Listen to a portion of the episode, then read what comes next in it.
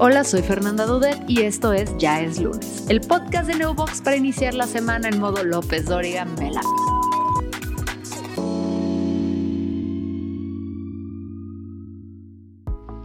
Les voy a contar una historia que ocurrió allá en 1982, cuando yo tenía ya 35 años. Nah, no es cierto, la verdad es que no había nacido, no soy tan vieja, pero los 90 me trataron mal. Les decía, en 1982 el director de arte Oliviero Toscani recibió total y absoluta libertad creativa para hacer lo que quisiera con United Colors of Benetton. Es en este preciso momento donde la marca adquirió su característico estilo, contratando modelos de todas las razas posibles y usando ropa súper colorida. Este estilo tan particular ha hecho que en el mundo de la publicidad, cuando hablamos de una campaña tipo Benetton, nos referimos a un grupo de diversidad étnica. Y si bien creo que fue un gran parteaguas para empezar a ser más inclusivos en nuestras campañas, también me queda claro que esta diversidad suele ser de forma y no fondo. Dicho de otro modo, las empresas cada vez contratan más equipo al estilo Benetton. Hacen esfuerzos activos por incluir en sus plantillas a un grupo de personas que se vean bien en la foto, pero ¿esto realmente resuelve un problema o es tan solo una solución estética? ¿Cómo podemos crear empresas auténticamente diversas?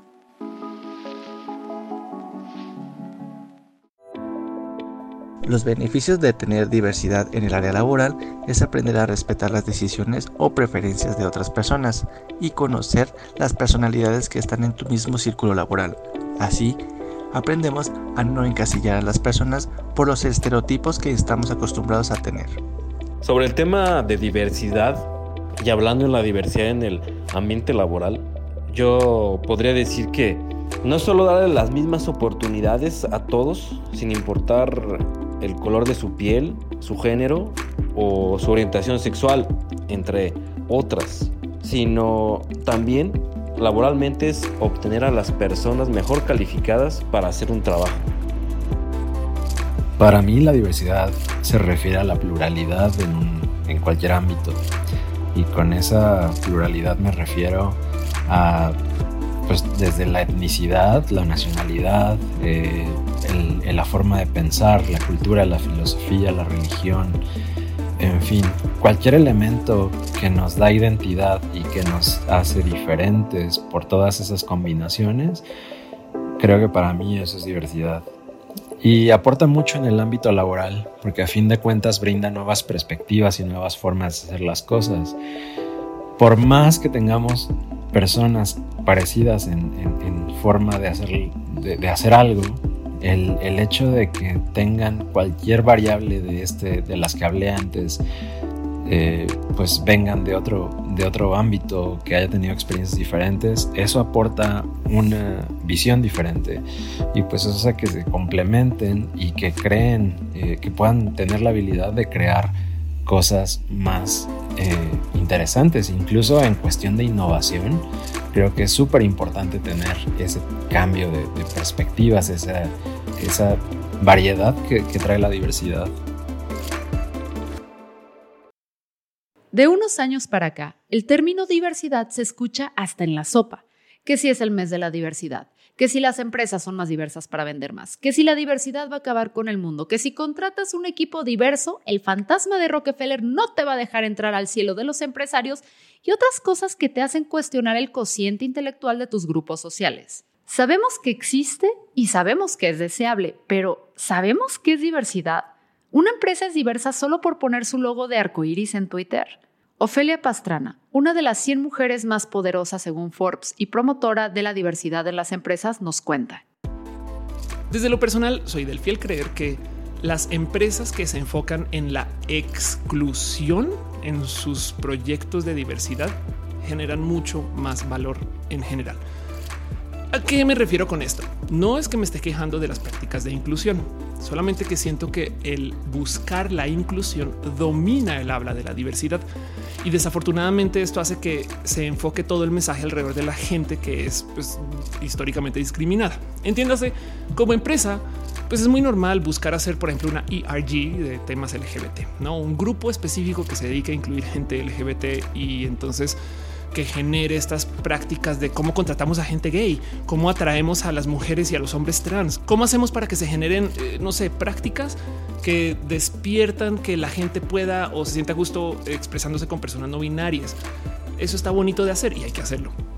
Pero a veces, y me ha pasado mucho que cuando me acerco con empresas para dar consultorías acerca de temas de diversidad, pues me sucede lo siguiente. Se acercan, por ejemplo, mujeres después de alguna conversación que tuve en algún foro o alguna conferencia y me dicen cosas como muy bonito todo, pero yo no sé qué hacer porque mi jefe misógino y proceden a exponer su caso. Y es verdad. Muchas veces las empresas tienen todas las prácticas del mundo para atraer gente diversa, pero no para defenderlas una vez adentro. Y, el tema es entonces, ¿por qué voy a tener yo que contratar a alguien para luego malgastar dinero, tiempo y esfuerzo, malgastar entre comillas, para poderles defender? No, porque mejor yo contrato a gente normal. Y es que ahí está el problema. Si te enfocas en la inclusión, estás dejando de lado que tienes un problema sistémico, porque si tú dejaras que la gente llegue a tu lugar de trabajo y aplique, y si tú abres los espacios para contratar y, simplemente tienes la malla ahí tirada, van a llegar personas diversas sí o sí. En el mundo hay un altísimo porcentaje de gente que es diversa por millones de motivos. Entonces simplemente se van a aparecer en tu puerta y pues les vas a entrevistar. Ahora, mucha gente piensa que la gente LGBT es difícil de encontrar.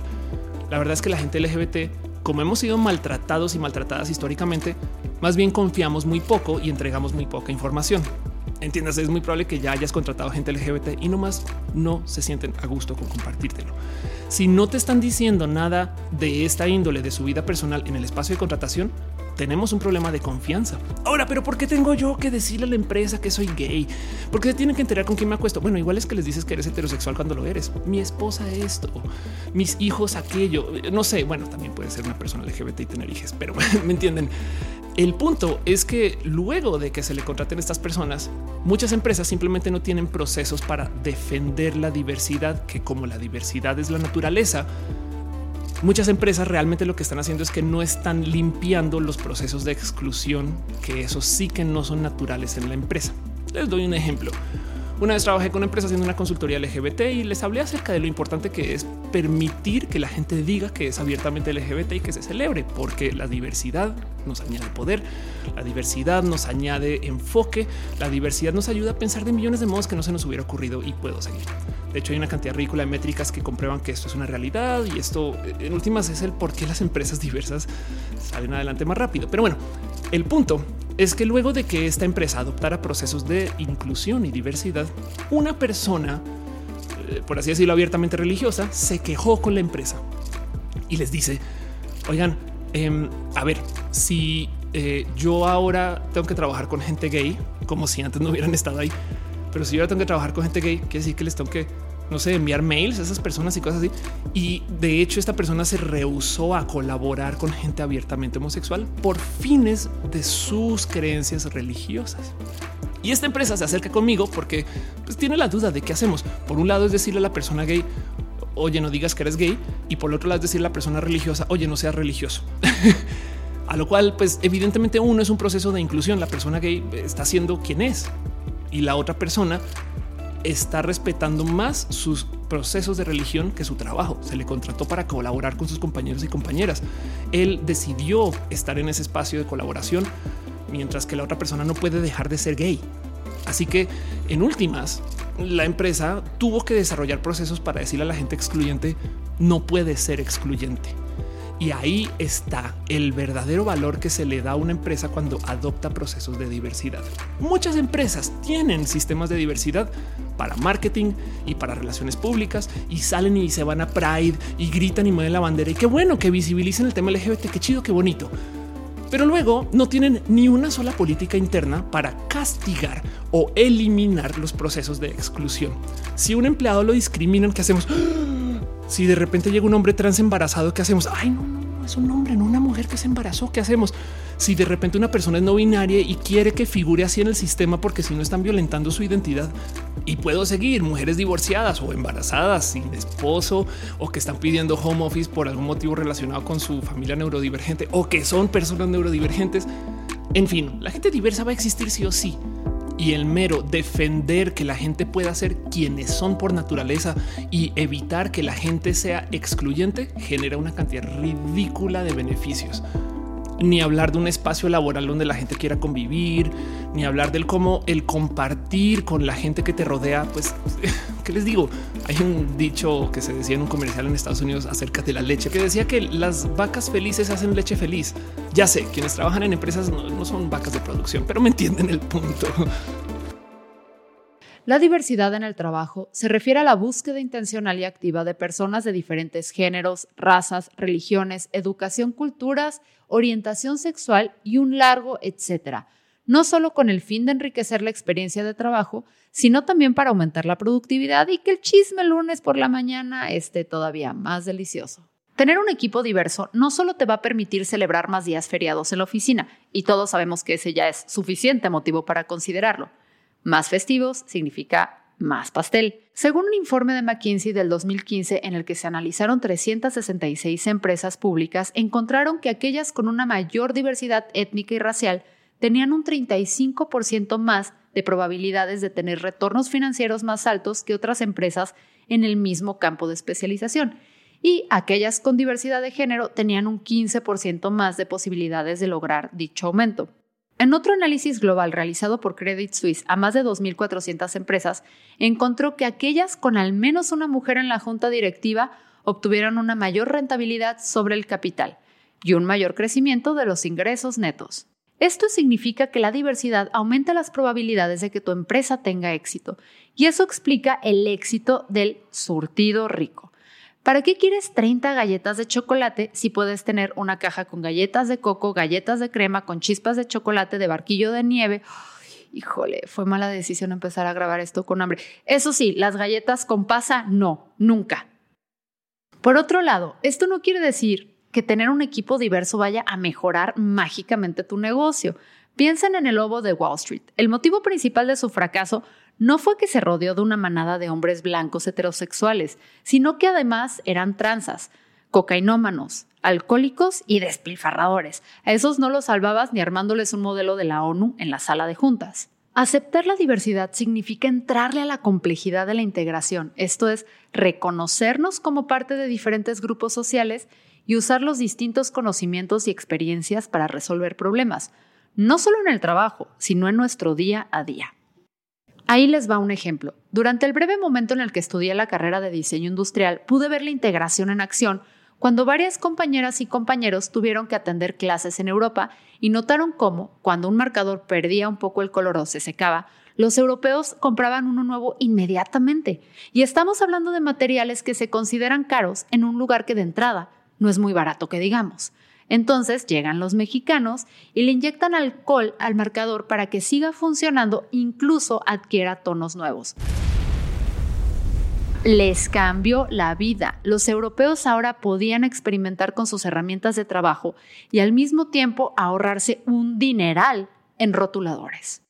Y esto no solo significa que gracias a la milenaria técnica de la mexicanada, un grupo de blancos europeos se ahorró un par de euros, una investigación del sociólogo Cedric Herring publicada en la American Sociological Review encontró que por cada aumento en la tasa de diversidad racial hubo un aumento en los ingresos por ventas de aproximadamente 9%, mientras que cuando el aumento de la tasa de diversidad fue de género, el aumento en los ingresos fue de aproximadamente 3%. Y sí, a mí tampoco se me dan los porcentajes, por eso estudié comunicación, pero me lo explicaron así. Empresas que no promueven la diversidad tienen en promedio ganancias de 45 millones de dólares, mientras que compañías que sí lo hacen ganan cerca de 650 millones de dólares anuales en promedio. ¿Quién diría que el éxito capitalista sería un incentivo tan bueno para dejar de vivir en el siglo XIX, no? Y debes estar pensando, ok Fernanda, entonces agarro a personas de diferentes países, grupos étnicos, géneros o no binarias y o que tengan mulet y las meto en un cuarto y listo, mi empresa es el nuevo Google. Uno, no desacredites todavía los mulets porque parece que va a ser el corte del 2021 y de acuerdo con la ciguapa, mujer racializada y rompedora de estigmas en Twitter, esto es un no definitivo tiene que ver más con la cultura eh, del trabajo, ¿no? Con la cultura de las empresas, Digo porque yo trabajo en una empresa y, se, ven todas, ¿no? Eh, muchas veces eh, en el área de trabajo se ven muchos estereotipos eh, y digamos que yo, consigo el trabajo, es cierto. ¿Qué pasa después? Uno se pregunta, ya conseguí el trabajo, me pagan el... Tal vez pase que yo tenga un salario muy mínimo comparado con mis compañeros blancos, ¿no? O tal vez pase que, bueno, yo no sea respetada por la doble condición de que yo soy mujer, también soy negra. Es como, ¿no? A diferencia de los espaguetis, a las personas no se les puede arrojar a un lugar y esperar a ver si pega. Créanme, lo he intentado. Como cualquier grupo de trabajo, necesitan asesoramiento, paciencia, que se reconozca el trabajo de todas y todos y todes en grupos diversos. Especialmente se necesita que las mismas políticas de la empresa garanticen este derecho. Digamos que ya los ejecutivos trabajaron esto, ya tienen entrada a las personas especializadas pero con este centro, ¿qué pasa? Hay, hay, hay un ambiente, hay una cultura. Esas personas están acondicionadas a algo. Entonces hay lo que uno llama como consultores de diversidad, por ejemplo, ¿no? Es una de, las herramientas. Que ven a las empresas, dan consultoría y enseñan cómo, cómo ser diversos, por decirlo de una manera, ¿no? Cómo trabajar con esas personas. ¿Qué obstáculos eh, hay que, no solamente las personas especializadas, sino también la empresa en sí y las personas que trabajan en las empresas, ¿no? los empleados. ¿Qué obstáculos derribar? Eh, ¿Cómo tratar esas situaciones? ¿no? Porque, o sea, estamos hablando de algo sistémico. No se va a ir de la noche a la mañana. Entonces, creo que una herramienta muy importante es la educación y que todo el mundo tenga una parte activa en eso, ¿no? Tal vez, no sé, hay, por ejemplo, yo trabajaba en una que te daban como rewards por ejemplo, ¿no? Era algo súper tonto, pero sí funcionaba porque al final te acondicionas. Entonces, estado en la psicología, si tú le das un premio a alguien y le dices, no, mira, haz tal cosa, con, vas a ya está acostumbrado, está condicionado para que haga eso, ¿no? Entonces, creo que sería una de las herramientas educar. Hay muchísimas formas, no tienen que ser solamente consultores. O sea, puede ser incluso hacer un diplomado o no sé, lo que sea, ¿no? Hay muchas maneras de hacerlo pero aquí en Estados Unidos la más común son los consultores. ATT ha sido reconocida por sus políticas de inclusión y manejo de perfiles diversos en todos sus niveles. Esto no solo por su proceso de reclutamiento multicultural. A cualquier persona que trabaje ahí se le pide que sea abierto en cuanto a género, religión, identidad, etc., para relacionarse e identificarse con compañeros y compañeras y compañeros de trabajo. O está el caso de Marriott, que ha invertido cerca de 6 millones de dólares anuales para lograr que mujeres, veteranos, personas con discapacidad o refugiados puedan aprender a su manera las habilidades necesarias para trabajar en hotelería. Estas políticas tienen a ambas compañías constantemente en el top de 50 empresas más diversas, de acuerdo con Diversity Inc., una de las listas más prestigiosas relacionadas con temas de inclusión y filial de Monster Inc. Además, cuando hablamos de la diversidad, no solo hay que limitarla a la orientación sexual, también hay que considerar la experiencia racial. En Estados Unidos se aprobó una forma para que el gobierno federal solamente trabajara con empresas que no discriminaran por cuestiones de color de piel, a esto se le conocería como affirmative action o discriminación positiva en español. Y antes de que te salga lo boomer y pienses que esto viene de la agenda progre, no. Esta reforma existe desde los tiempos de Kennedy y parece que a México no llegó, ¿verdad? Antara Fashion Hall que solo contratan güeritos egresados de la Ibero, dice la güerita egresada del TEC. Esta propuesta, como la vez que le presentaste tu nuevo novio a tus amigas, generó críticas divididas. Por una parte hay quienes dicen que si nos olvidamos de cualquier política de trato preferencial y nos enfocamos en reforzar medidas que castiguen la discriminación, la diversidad crecerá solita como plantita de banqueta. Otras personas piensan que por más positiva que sea, sigue siendo discriminación y tener como objetivo un porcentaje de personas de X características puede hacer que las personas se sientan contratadas solo por cubrir cuota. Existe lo que se llama la, discriminación afirmativa, ¿no? Que se trata técnicamente de que tienes que cumplir ciertas cuotas y darle admisión a personas discriminadas, como son usualmente las personas negras, las personas indígenas, pero incluso eso lo han configurado un poco y ya no está funcionando muy bien, porque es que justamente no va al fundamento de la institución, o sea, primero hay que cambiar todo. Si tienes una institución donde todos los dirigentes son personas blancas, entonces obviamente esas personas van a buscar sus beneficios, ¿no? Y, o sea, vamos a verlo de una manera. Si en tu círculo tú solamente conoces personas blancas y tú solamente estás eh, consciente de que hay personas blancas por decir, capacitadas, ¿no? Porque son las únicas que tú conoces, pues como es natural, tú vas a contratar a personas blancas para tu empresa, ¿no? Es, o sea, es lo normal. es lo que pasa, tienes, en una empresa solamente tienes personas en la, en la dirigencia, en la cabeza o en los cargos ejecutivos que solamente son blancas, pues todas las personas que van a estar debajo también van a ser blancas o en su mayoría van a ser blancas hay muchísimo que aprender de todas las personas. Entonces, quedarnos solamente con el mismo círculo de personas que probablemente vayan a reproducir los mismos estereotipos, los mismos, eh, las mismas brechas culturales, ¿no? Entonces, creo que la diversidad no solamente es como darnos empleo, sino también darnos la posibilidad de poder crecer dentro de las empresas.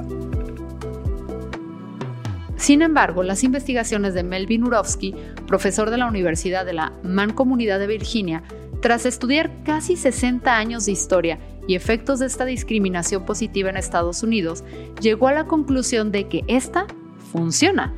De cierta manera, las universidades que tienen este tipo de políticas suelen tener estudiantes de culturas, razas y contextos más diversos y como resultado, trabajadores con mayor éxito en su trabajo y mayor probabilidad de que se desempeñen en mandos altos. Y más interesante aún, las asociaciones que han apoyado estas políticas de inclusión no son las ONGs, sino el sector privado y los militares. Miles de compañías que adoptaron estas políticas a principios de los 70 notaron que a pesar de haber incrementado su fuerza de trabajo en al menos un 30%, su productividad también aumentó, por lo que han conservado este modelo hasta la fecha. Y como dijera una carta firmada por grandes exmilitares en el 2003 dirigida a la Suprema Corte de Justicia, los militares no pueden lograr un cuerpo de oficiales que sea a la vez altamente calificado y racialmente diverso a menos que se utilicen políticas de reclutamiento y admisión que sean conscientes de la raza. Como ya hemos entendido, la diversidad es vital si queremos que nuestra empresa o negocio prospere. Entonces, ¿qué hay que hacer para ser una empresa que verdaderamente sea diversa y equitativa? La idea de que las personas somos fácilmente clasificables es tan obsoleta como las empresas que siguen pensando eso. Lejos quedaron los días en que los productos eran para hombres o para mujeres. Hay una gama infinita de características que tenemos porque hay una gama infinita de elementos que nos identifican. Las diferencias nos ayudan a resolver los problemas que podamos enfrentar y nos hace darnos cuenta que todas, todos y todes tenemos un lugar en cualquier ámbito que nos guste, tanto como consumidores así como trabajadores. Yo soy Fernanda Dudet y recuerda que si tu problema es encontrar un lugar para hostear tu sitio, siempre puedes recurrir a Neubox, la empresa número uno de hosting en México.